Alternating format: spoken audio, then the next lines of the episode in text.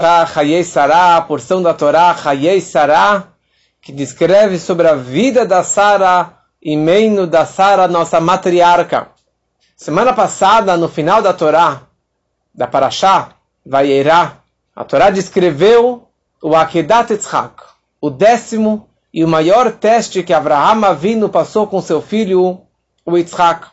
E a Torá descreve como que Hashem ordenou a Abraham para que pegasse seu filho, seu filho que nasceu na velhice com 100 anos, e levasse ele para um olá, para um holocausto, para sacrificá-lo sobre o altar.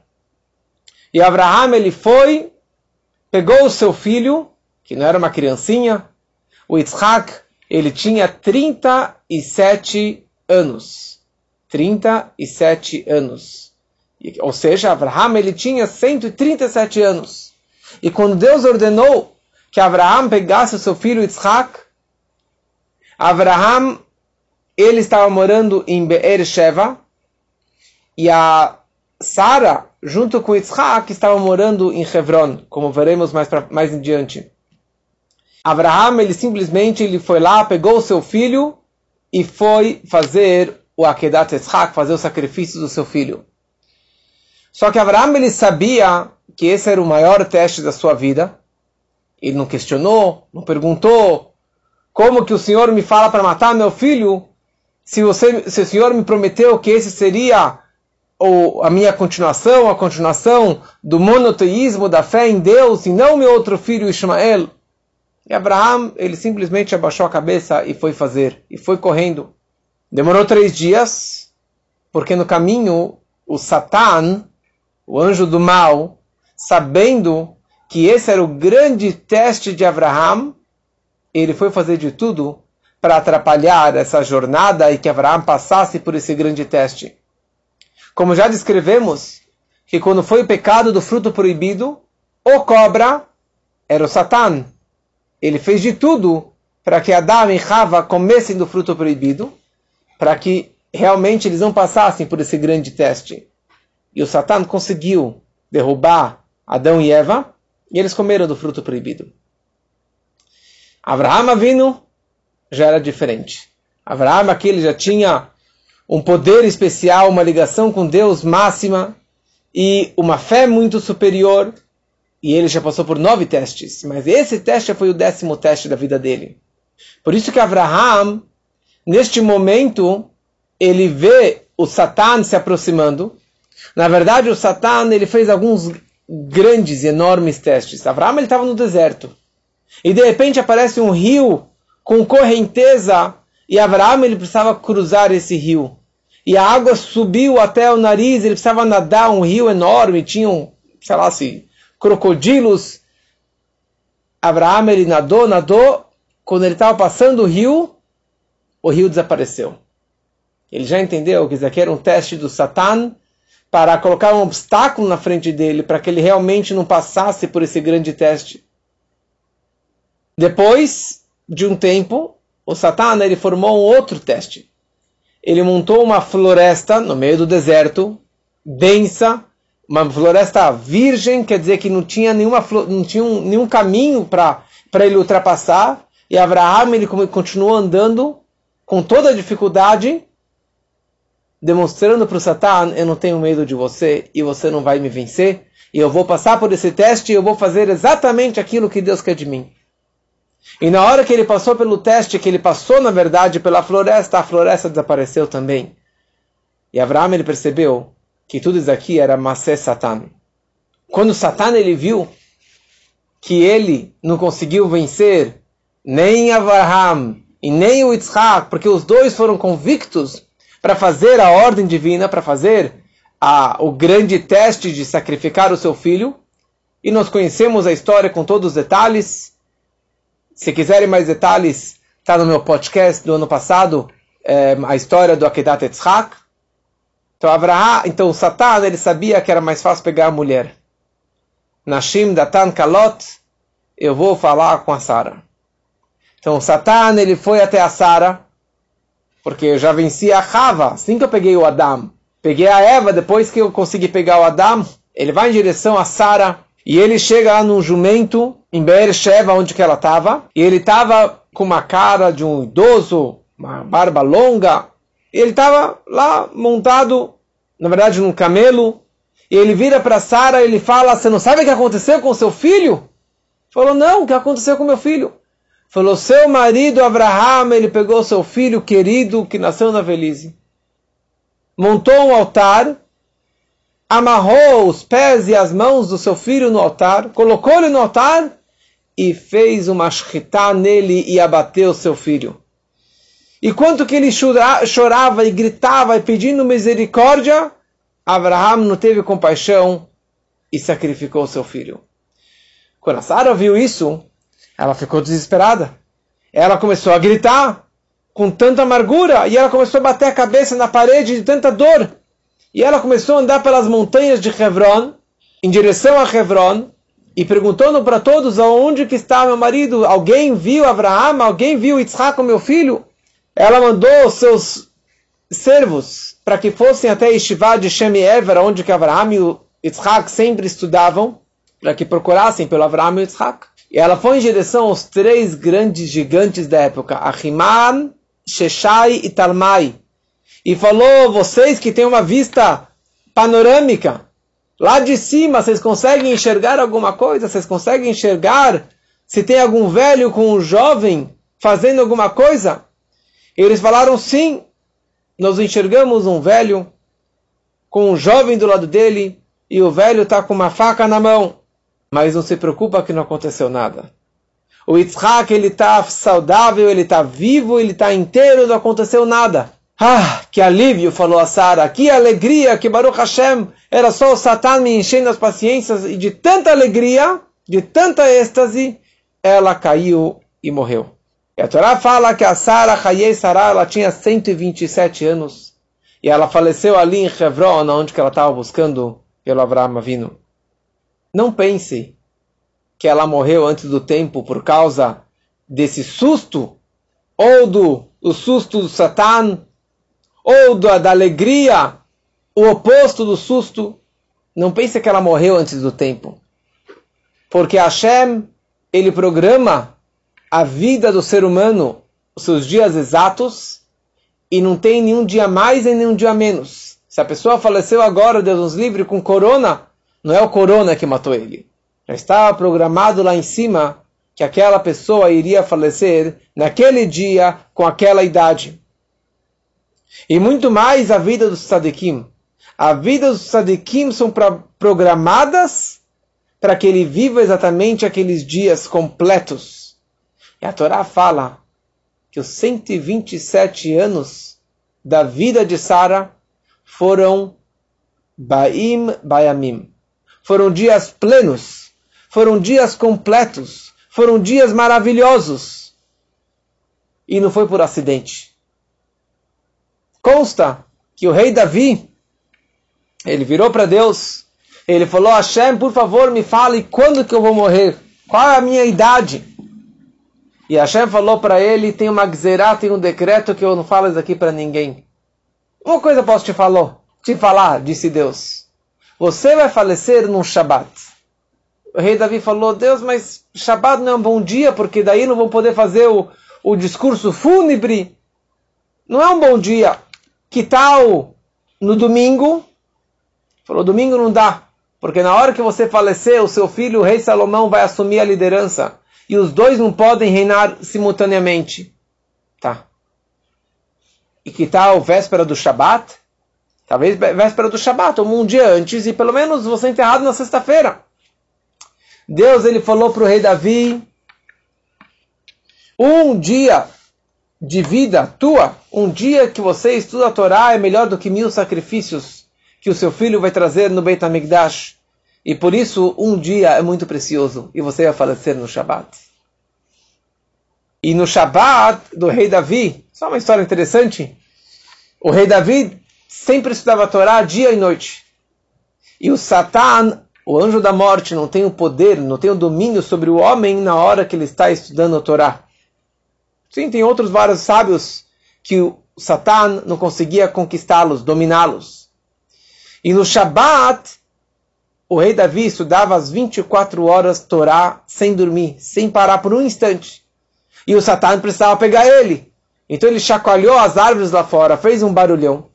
O rei Davi parou de estudar, desceu a escada. Na hora que ele estava descendo a escada, quebrou um degrau, ele caiu e acabou morrendo. A Sara não morreu por acidente.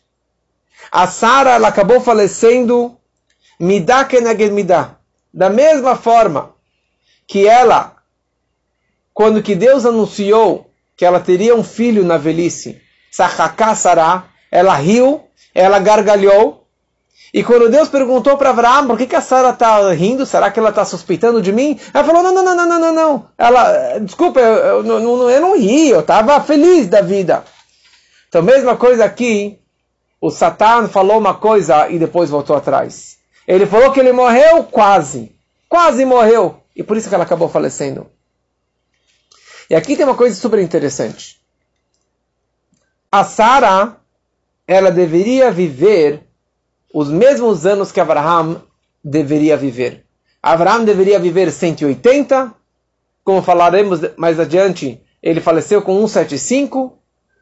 Então a Sara deveria falecer na mesma idade aproximada com seu marido Abraham. Só que o que? Nós sabemos que quando a Hagar a, a segunda esposa de Abraão, ela engravidou, a Sara falou para mandar para fora ela, porque ela estava gozando da cara da Sara. E ela falou, Yishpot Hashem beniu benecha, que Hashem faça um julgamento, um julgamento entre eu e você.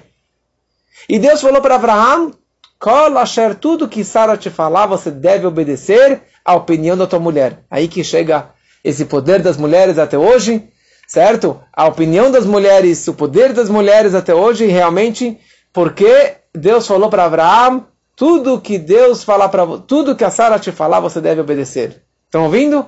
Tudo que a Sara te fala, a Surale, a Hanale, você deve obedecer à opinião da Sara.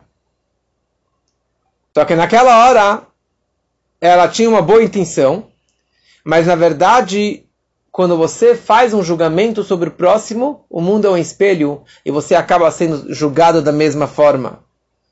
Se você vai atrás do, do julgamento, da justiça, mesmo que você tenha razão, você não vai se livrar desse julgamento. Porque você deveria, na verdade, sempre pedir compaixão pelo próximo. Sempre pedir bondade pelo próximo. Mesmo que o outro merece o julgamento, merece o castigo.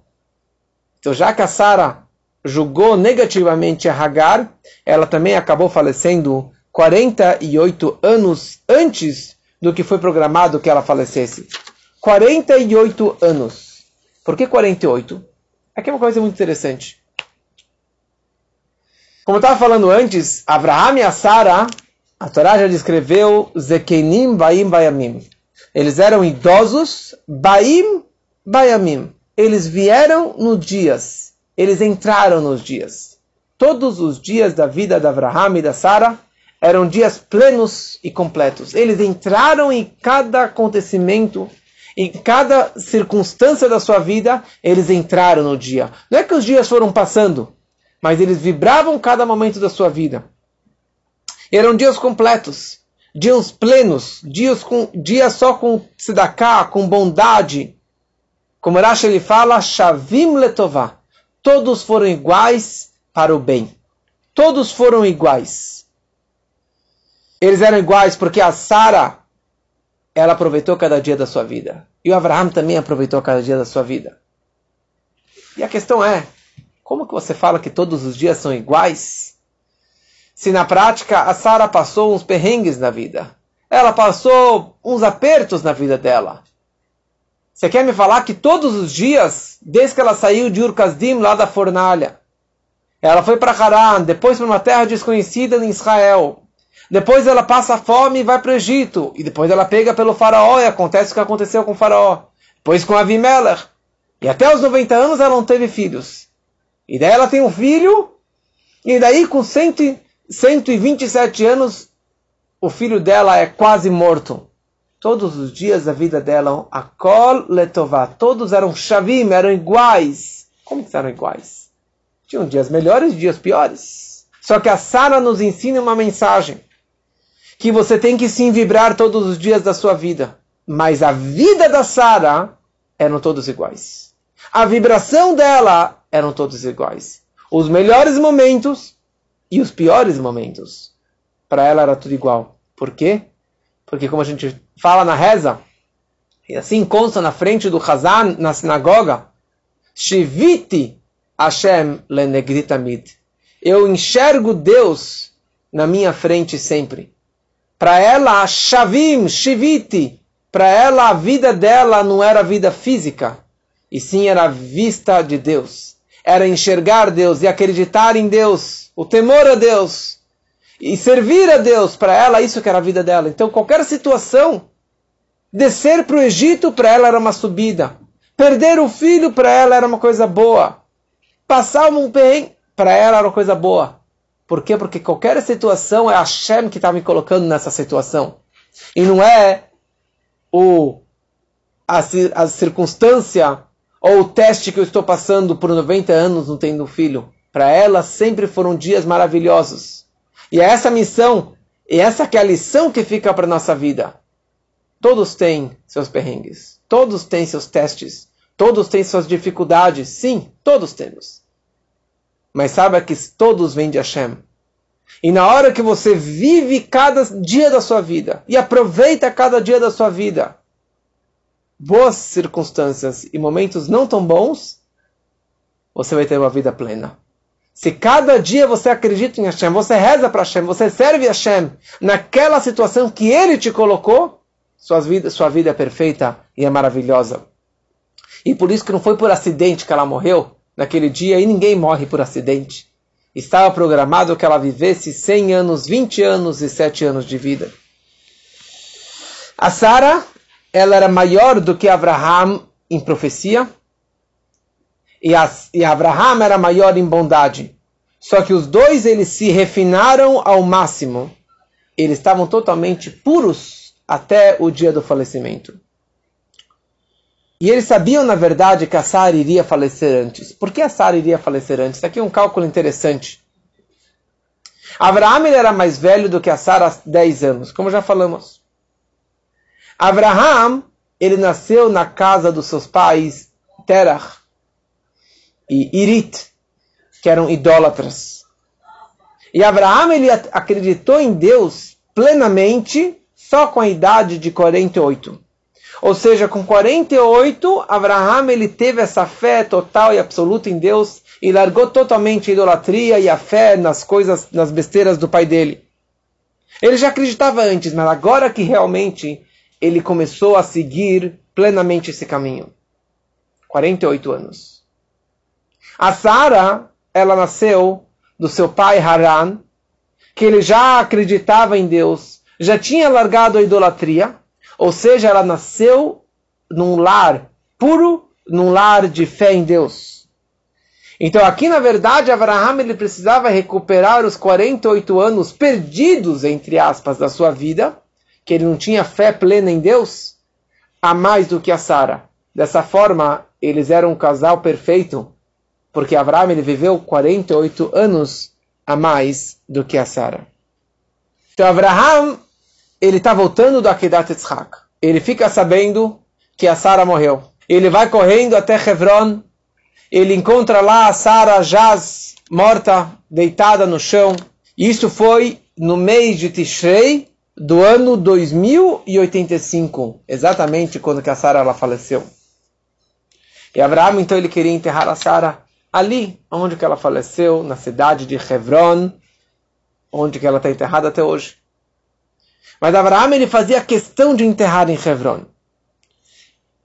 Primeira coisa, ele começou a negociar com os moradores de Hebron, Bnei Het, era a família de Het, o povo de Het, Het, Het Taf.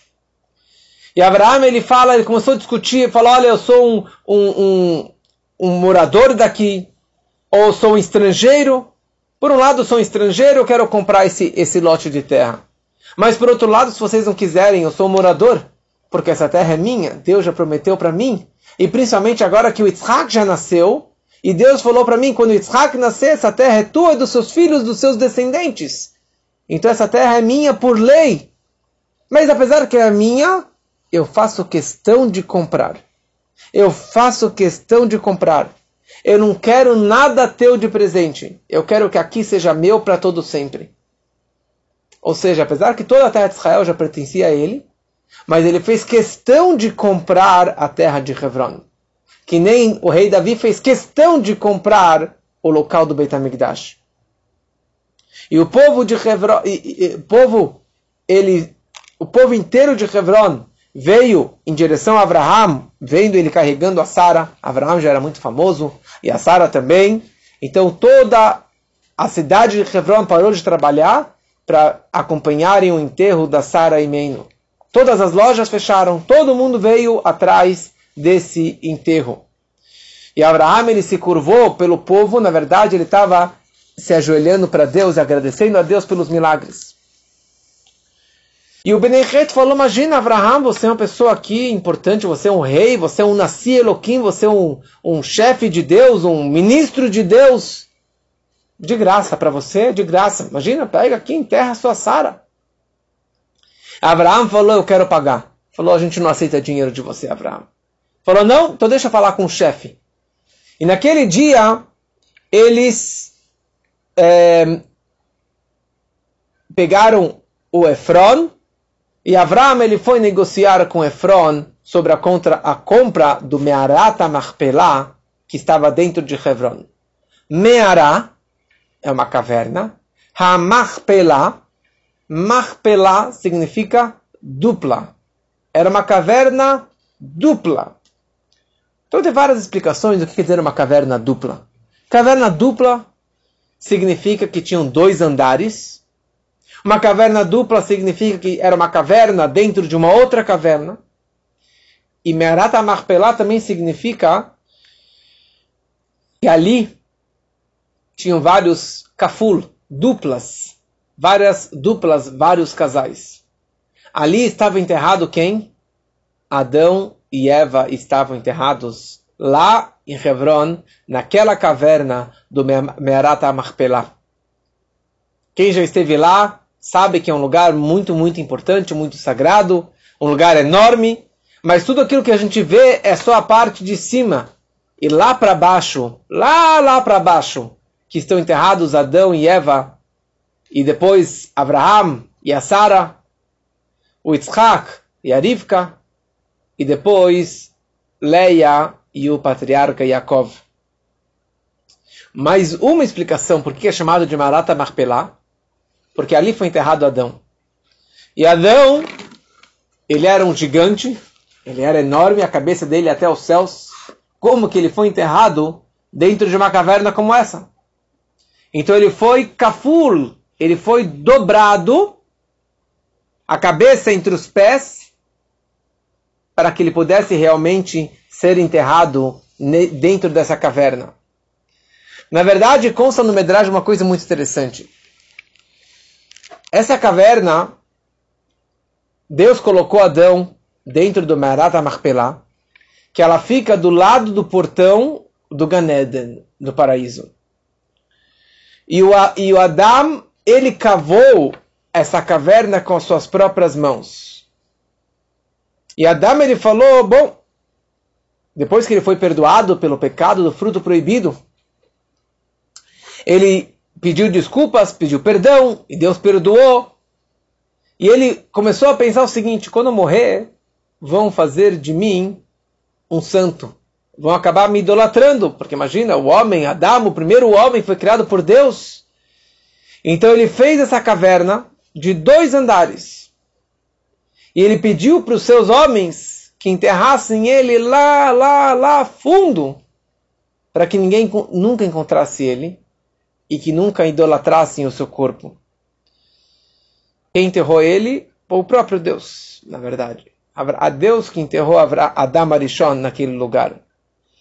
E a partir de então, depois da morte dele, ele voltou para os seus status de importância no paraíso, e ele virou o chefe dos tzadikim no paraíso. E ao redor do Adam, no paraíso, está os patriarcas, Mashiach, Moshe Rabbeinu, Aaron, o sacerdote e todos os outros tzadikim.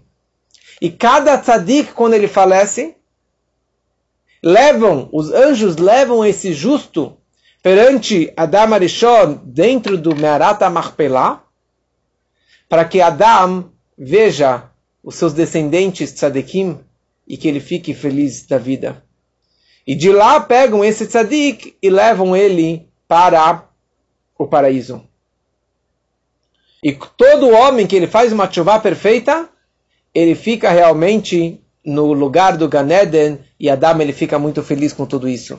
E quando for a ressurreição dos mortos, Adam Arishon ele vai ser o primeiro a levantar. Só algumas coisas interessantes sobre esse lugar tão sagrado até hoje. Só que ninguém sabia desse segredo. Ninguém sabia que Merata Marpelá era um lugar tão sagrado que Adão e Eva estavam enterrados. Somente Avraham Avinu. Ele era o único que sabia. Porque senão seria uma inflação enorme. É que nem quando que querem comprar casas para fazer prédios. O primeiro vende lá por 5 milhões. A última casa, a construtora tem que pagar 15 milhões. Porque ela sabe que é a última peça desse quebra-cabeça para construir o prédio. Então Abraham não podia contar para ninguém o que, que, ele queria fazer naquele, naquele espaço. Ele não podia contar para ninguém que Adão e Eva estavam lá enterrados. Ele falou: Eu quero enterrar aqui minha mulher. Já que ela morreu aqui, eu quero enterrar ela aqui. Da onde que Adam, Abraham ele sabia desse segredo incrível? 37 anos atrás, 37 anos antes, quando os três anjos vieram visitar Abraham, logo após o Brit Milá, Abraham ele queria servir para eles três bezerros, três vacas, três bezerros. E ele correu, fala a Torá, ele correu para o campo pegar os três bezerros. E uma das três vacas, três bezerros, correu, fugiu de Abraham. E Abraham correu, correu, correu, correu em direção atrás deste bezerrinho. Falou, não é à toa. E de repente, esse bezerro entra na caverna, numa caverna, que era na verdade Merata Marpelá. E quando Abraão ele entrou, ele viu na frente dele Adão e Eva. E ele sentiu um cheiro incrível, um cheiro que refez a alma dele, um, um cheiro muito espiritualizado, talvez era o cheiro do paraíso. E a partir de então, Abraão vindo, ele rezava lá diariamente. Todo dia ele ia até Hebron, dentro do Marata Marpelá, e rezava para Hashem. E Hashem aparecia e falava com ele lá dentro. E desde então, Abraão ele tinha esse anseio de ser enterrado nesse lugar tão sagrado. E na verdade, ele também queria enterrá-la num lugar como este e não entre não no cemitério comum entre os pecadores de Het, ele queria colocar a Sara no lugar tão sagrado, separado dos pecadores do povo. E daí esse Efron, ele se aproxima de Abraham. Ele fala: "Imagina, você é meu irmão, você é meu amigo. Eu vou te dar de graça essa caverna, esse lugar aqui." E Abraham ele falou: "Não, eu quero comprar, eu faço questão de comprar." Soné matanot a pessoa que, que odeia presentes, ele tem uma vida mais longa. Esse Efron, ele era um Zé Ninguém. Ele não tinha nenhum status de, de importância. Mas ele foi colocado para cima, colocaram ele no, no, trono, no trono em honra do Abraham, porque Abraham era o homem mais sagrado, a pessoa mais famosa, mais importante. Então honraram ele pela honra de Abraham. E daí ele falou para Abraão, Abraão, você quer só a caverna? Não. Não posso te dar a caverna e o campo que está ao redor, ao redor vai pertencer a uma outra pessoa. Você não vai ter um palácio e o terreno pertence a outro rei. Então eu dou para você a caverna e o campo que está ao redor dessa caverna. E Abraham vindo, ele falou, não, eu vou comprar, eu faço questão de comprar eu posso pagar o dinheiro que você quiser, pode falar isso aqui para o Efron, que eu estou disposto a pagar esse, eh, pagar esse preço. Olha só aqui a grandeza de Avraham Avino. Avraham Avino, ele viu Adam Arishon. E qualquer pessoa que enxergasse Adam Arishon, morria. E Abraham, ele viveu aqui mais 75 anos. Depois deste, deste momento. Depois quando ele viu Adam, Adam e Eva, Adam e Chava. Efron, ele falou, esse lugar eu não quero de jeito nenhum. Esse lugar é, é, é um, é o, como chama? É, é a casa assombrada, é a caverna mal assombrada. Porque ali, toda vez que eu entro lá, disse Efron, é uma caverna super escura, mesmo que eu acenda a luz, ela continua escura, e eu vejo um homem correndo atrás de mim com uma espada na mão, querendo me matar. Que isso, na verdade, é o anjo que protegia aquele lugar tão sagrado. Então Efron falou: pega, leva de presente, eu não quero ficar nesse lugar, eu não quero para mim. Então aqui, na hora que a Rava faleceu, quando a Eva faleceu, e Adam Arishon queria enterrá-la naquele lugar, porque tinha um lugar do paraíso, um lugar tão sagrado. Então Adam Arishon ele foi tentar cavar mais para expandir o espaço, porque ele era gigante e a Rava também era gigante. E Hashem falou para ele, saiu uma voz celestial e falou para ele: Você não tem o direito de fazer isso. E nessa hora ele parou de cavar. E quando Adam ele faleceu, o filho dele, Shet, enterrou ele lá. E ninguém sabia realmente aonde que eles estavam enterrados. E os guardas, os anjos estavam lá protegendo aquele lugar tão sagrado para que realmente ninguém pudesse entrar naquele lugar. Então Avraham ele continua essa negociação com Efron. E daí o Efron viu que o Avraham ele ofereceu para ele todo o dinheiro do mundo. Ele falou: 400 moedas entre eu e você? Mas é, Zeklum, não é nada. Você, imagina, você é rico, eu sou rico, 400 moedas. E na prática ele não estava pedindo 400 moedinhas. Ele pediu 400 moedas de ouro, que era equivalente a 750 mil dramaot de prata, uma medida de prata. Era uma fortuna, uma fortuna incalculável. Abraão contou as moedas e deu para Efron todo esse dinheiro que ele pediu. Ele fazia questão de comprar para que isso seja meu para sempre e que não tenha nenhum acesso de impureza e de Efron e de qualquer outros que possam é, acusar sobre esse lugar tão sagrado. E finalmente foi o enterro da Sara. E naquele enterro vieram gigantes da época, os gigantes espirituais, Shem, o filho de Noah, Ever, o neto de Noah, o rei Avimelech, Aner, Eshkol e Mamre, os três gigantes da época. E, e Adam e Chava, na verdade, não queriam aceitar, não deixaram Abraham entrar na caverna para enterrar a Sara. Adão e Eva não queriam deixar, porque eles estavam com vergonha de ter uma tzadeket, uma mulher tão sagrada lá dentro da caverna, sendo que eles dois, Adão e Eva, comeram do fruto proibido.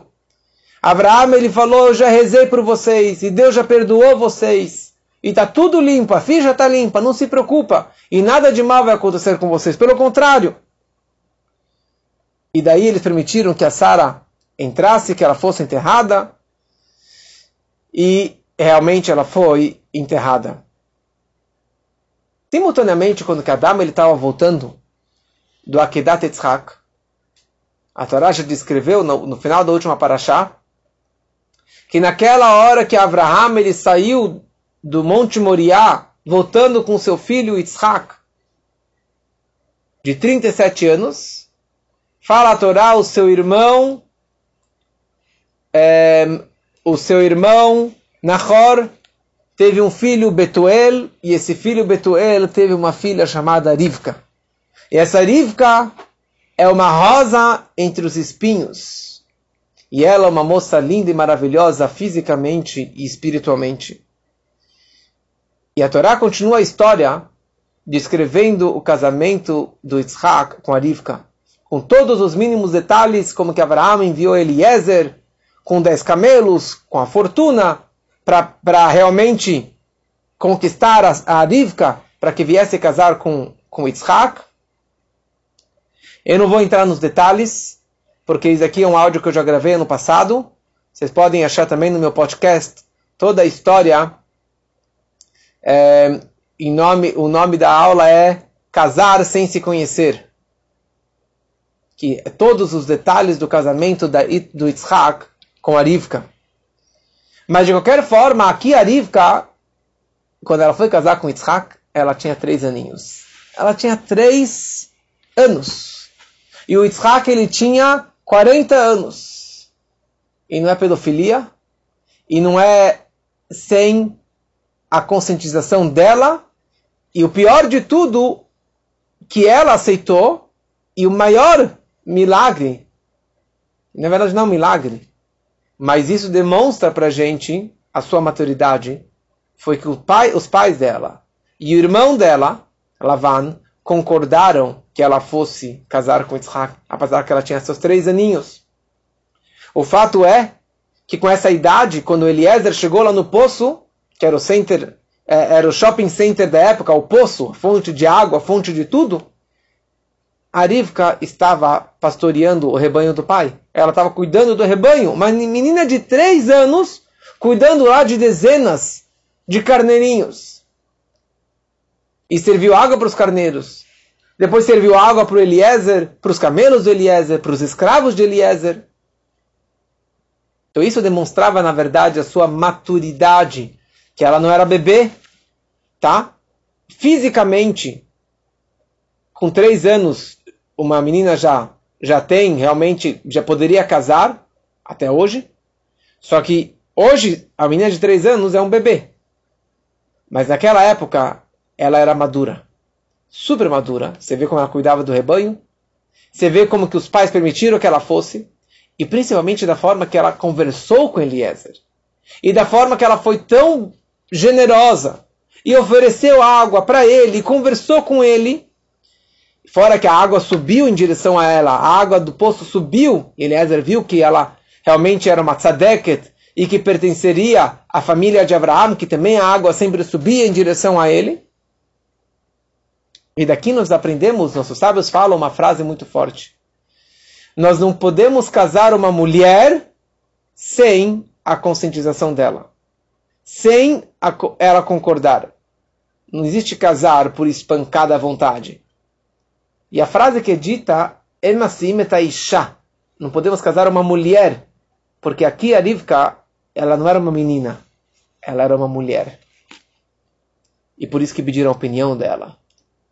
E daqui nós vemos a maturidade que ela tinha. Durante a vida da Sara, três milagres constantes aconteciam na sua tenda. Três milagres sobrenaturais que na verdade estão ligados com as três mitzvot específicas das mulheres, das mulheres judias. O primeiro milagre, que tinha uma nuvem da glória em cima da tenda da Sara. Tinha a tenda de Abraão, tenda da Sara, e ali tinha uma nuvem protegendo sempre em cima da, da tenda dela. A halá que ela fazia o pão que ela fazia na véspera do Shabat ficava fresquinho até a próxima semana, até o próximo Shabat. Até a próxima sexta-feira de tarde. E a vela que ela acendia, que não era uma vela de sete dias, a vela que ela acendia também durava uma semana. Era um milagre tipo de Hanukkah, durava uma semana a vela dela acesa. Na hora que a Sara faleceu, os três milagres sumiram da tenda dela. Três anos depois, quando a Rivka casou com Yitzhak, os três milagres voltaram. No momento que a Rivka entrou na tenda, antes que ela casou com Yitzhak, o Yitzhak ele viu que era a tenda da mãe dele. Ele percebeu a Oela Saraimo, era a tenda da sua mãe, Sara. Porque os três milagres que tinham na tenda da Sara voltaram na tenda da Rivka. E daí que ele realmente acabou casando com ela. Mas olha só que incrível. A Rivka tinha três anos. E com três anos ela já acendia as velas do Shabat. Com três anos, a Rivka já acendia as velas do Shabat. E mesmo que ela não era casada ainda, ela já acendeu as velas do Shabat. E aqui uma lição muito, muito importante para a nossa vida, para as nossas mulheres, para as nossas filhas, que a partir do momento, ou para as netas de muitas mulheres, de muitas pessoas, a menina com três anos, ela já deve acender as velas do Shabat. Ai, mas ela não está na idade da educação ainda? Ela já deve começar a acender as velas do Shabat antes do casamento e já nessa idadezinha para ela realmente iluminar a sua vida e acrescentar e trazer mais luz para o mundo. Ah, isso não, nunca foi assim, mas já que a escuridão do galuto, da diáspora, do exílio, do mundo, só aumenta a escuridão. Então nós também precisamos acrescentar velas e luzes e mitzvot para iluminar esse, esse mundo tão, tão escuro. E a Torá descreve que no final da vida de Abraham, Abraham ele casou com mais uma mulher, e o nome dela era Keturah. Keturah vem de Ketoret, de incenso.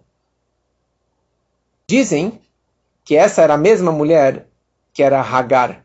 Desde que ela foi expulsa de casa, ela nunca mais voltou para a tenda de Abraham. Mas agora que Abraham ele perdeu a Sara, ele foi casar com Hagar novamente. E a Torá chama ela agora de Ketorá, de Keturá, como Ketoret, como incenso, que ela continuou com incenso, com um cheiro maravilhoso, um cheiro de sagrado, porque ela não casou com nenhum outro homem, não teve nenhuma relação com nenhum outro homem, todos esses anos. Por quê? Porque ela sabia, ela esperava algum momento que ela ia, ainda voltaria a casar com, com Abraham. E ela fez uma chuva total e absoluta, e por isso que realmente Abraham acabou casando com ela. Abraham aqui ele tinha 140 anos, e foi quando que ele casou com a Hagar. Interessante. Abraham ele poderia já ter casado com a Hagar três anos atrás. Só que primeiro ele casou seu filho. Ele queria garantir que seu filho Yitzhak casasse e depois ele foi voltar a casar com a Hagar. E essa é uma lição de vida também muitas vezes que um, um pai, uma mãe viúva é, tem filhos para casar. Primeiro precisa garantir que os seus filhos casem e depois pensar num casamento para si. E a Torá descreve que Abraham ele teve milagrosamente ele teve mais seis filhos com essa Keturá, com essa Hagar. E com ela, na verdade, no, ao total, Abraham ele levantou, ele teve 30 filhos, 30 descendentes. 30. Porque é, eh, 16 com a Keturá, doze filhos é, do Ismael, Yaakov e o Esav, os seus netos ao total, são 30. 30 descendentes.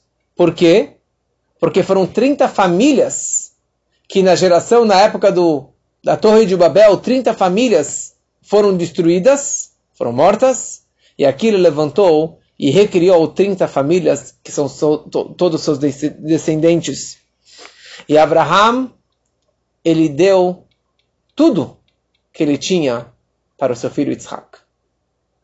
E para os outros filhos, ele deu presentinhos também. O que, que ele deu para o seu filho Isaac? Primeira coisa, para o Isaac ele deu a primogenitura. Ele falou: Você é meu primogênito, você é o mais velho, você é o mais importante de todos, para que ninguém viesse reclamar contra o Isaac. Porque isso, na verdade, veio de Deus. Deus falou que Beitzhak Karele Hazara, ele será o seu descendente, ele que vai continuar a dinastia e a, e a religião judaica. Como falamos na última aula, um dos presentes que Abraão recebeu de Deus era que ele tinha o poder de abençoar todas as pessoas. E esse poder de abençoar, ele passou para o seu filho Isaac. Ele deu para ele Me'arat HaMachpelah, que ele comprou, ele deu de herança para o Yitzhak. Porque o único que seria enterrado lá seria o Yitzhak, e não o Ismael. E ele deu, na verdade, para ele um star mataná, um, um, um documento de presente, que tudo que ele tinha de antes e tudo que ele adquiriu na vida dele, ele deu de presente para o Yitzhak. Porque Deus falou para ele que ele será seu descendente. O que, que ele deu para todos os outros filhos? Fala a Torá, ele deu para eles matanot, presentes. Não era pouco dinheiro. Ele deu para ele todo o dinheiro que ele ganhou do faraó e toda a fortuna, ouro, prata, presentes que ele ganhou do outro rei, do Avimelech, ele deu para estes. Consta no Rashi que ele deu para os seus filhos daqui também, ele ensinou para eles também um pouquinho de, de mística, ele ensinou para eles nomes de impureza. Um nome de impureza que protegerá eles de qualquer bruxaria, de qualquer força negativa. Isso que ele deu de presente para estes filhos. E fala a Torá, Abraão ele ficou doente, ele ficou com muita dor de barriga, e ele ficou cada vez mais fraco, mais fraco, para que ele sofresse menos. Não é que ele morresse de repente, porque Abraão ele pediu para Deus que tivesse velhice. Porque até Abraão não existia velhice. Até Abraão a pessoa ficava doente, ela simplesmente, papum, ela caía morta, sem nenhum aviso prévio. E Abraão falou para Deus, não é justo. Tem que ter um aviso prévio.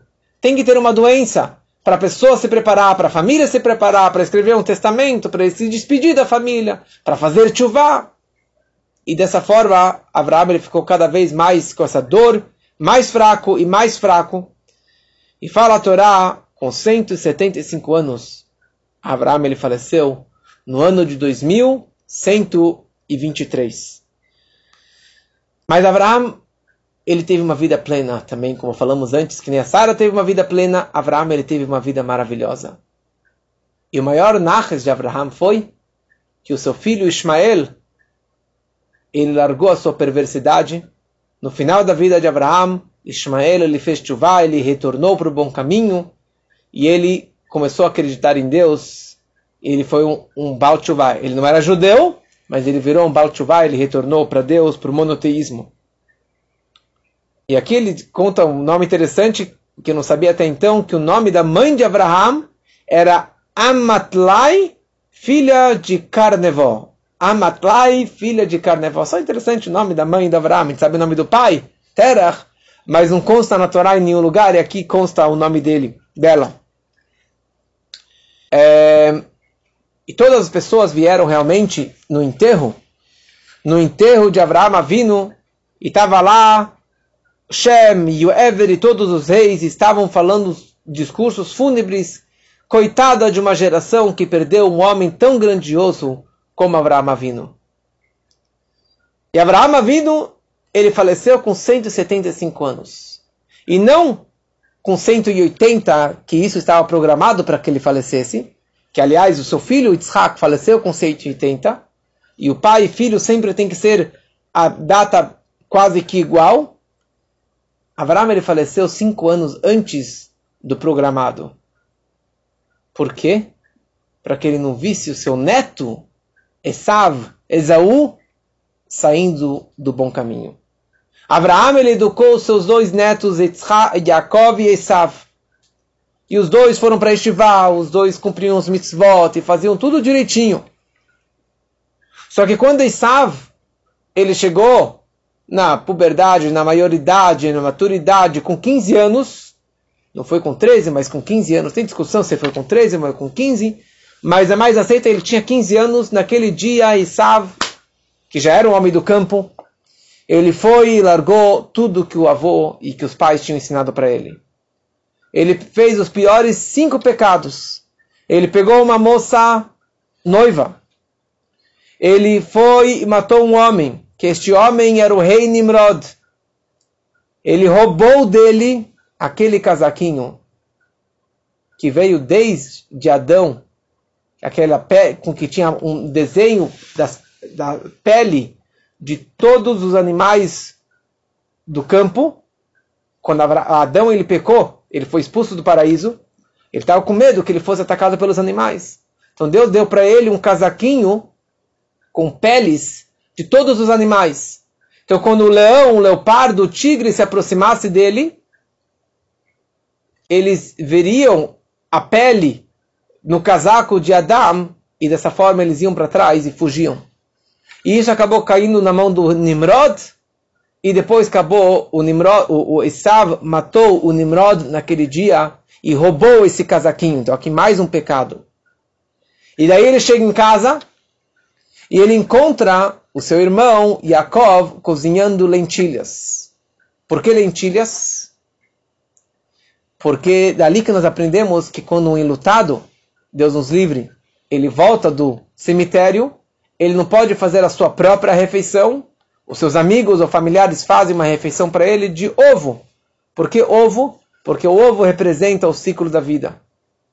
E ele estava fazendo aqui lentilhas, que é a mesma ideia, que é redonda, que é o ciclo da vida.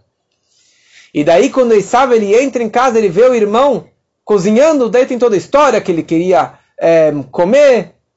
E falou que nada, imagina, o velho morreu, né? até que enfim morreu aquele velho com aquela cabeça antiga da época medieval, não sei que história é essa, que acreditar em Deus, que Deus, que coisa é essa? Que um dia vai ter ressurreição dos mortos? Que ressurreição dos mortos? E dessa forma, ele vendeu a primogenitura para o irmão, ele negou Deus e ele negou a ressurreição dos mortos. Então, Jacob, então Abraham ele morreu, faleceu cinco anos mais cedo, para não ter essa dor de ver o seu neto saindo para o caminho terrível. Seu filho fez chuva, Ismael, e ele morreu mais cedo para não ver o seu neto saindo para o mau caminho. E isso, na verdade, é a vida do Abraham, é a vida da Sara, uma vida plena, cheia de coisas maravilhosas, cheia de brachot. E só para acabar com uma história interessante, consta no Talmud, no Medrash, que um grande sábio chamava Rab Baná. Ele estava medindo todos os caixões dos tzadikim, ou dos cemitérios, ele estava demarcando os cemitérios para saber até onde que vai a impureza dos caixões e dos, e dos, e dos cemitérios e etc. E daí ele chegou em Merat Marpelá. Quando esse Rabbaná chega em Merat Marpelá, quem que estava na frente? Eliezer, o servo de Abraham já tinha falecido séculos antes, até milênios, mas ele estava lá na porta da, da caverna e proibiu que o homem entrasse, que esse Rabaná entrasse. Ele falou, posso entrar? Ele falou, tudo bem, você pode entrar. Ele perguntou para Eliezer, ele falou, Eliezer, me fala uma coisa, o que, que Abraão está fazendo agora? O que, que Abraão está fazendo? Interessante, Abraão está lá enterrado, mas o que, que ele está fazendo no Merada Marpelá? Ele falou, ele está deitado nas mãos de Sara. E ela está fazendo cafuné na cabeça dele. Ela está tirando o piolho, sei lá, está tá, tá mexendo no cabelo dele. Ele falou, mas eu não estou entendendo. É sabido que não tem prazeres materiais nesse lugar aqui. Mas não era um prazer material. Isso demonstrava que o amor e a ligação de Abraham e a Sara era muito acima de uma ligação física e material. A beleza deles a tzidkut dele, a bondade dos dois, a generosidade dos dois, foi isso que eles deixaram para a gente. E principalmente a Sara. Porque a Sara Imenu, ela foi a primeira Ide Shemame, ela foi a primeira mulher judia. E dela só saiu Yitzhak, e dela só saiu Brachot, e só saíram as coisas maravilhosas. E por isso que nós somos descendentes direto da Sara. Abraão teve outros filhos e teve outros descendentes e outros presentes para outros filhos. Ele também teve Yitzhak, o principal filho. Mas para Abraão vindo para Sara, ela realmente tinha essa santidade ímpar. E por isso que ela é a nossa Ideshamame, a nossa Sarai Meino, e que a gente possa realmente pegar essas lições da plenitude e da, de dias de vida perfeitos, dias maravilhosos de fé em Deus, nos bons momentos e na hora dos testes e levarmos daqui para a nossa vida para sempre, se Deus quiser.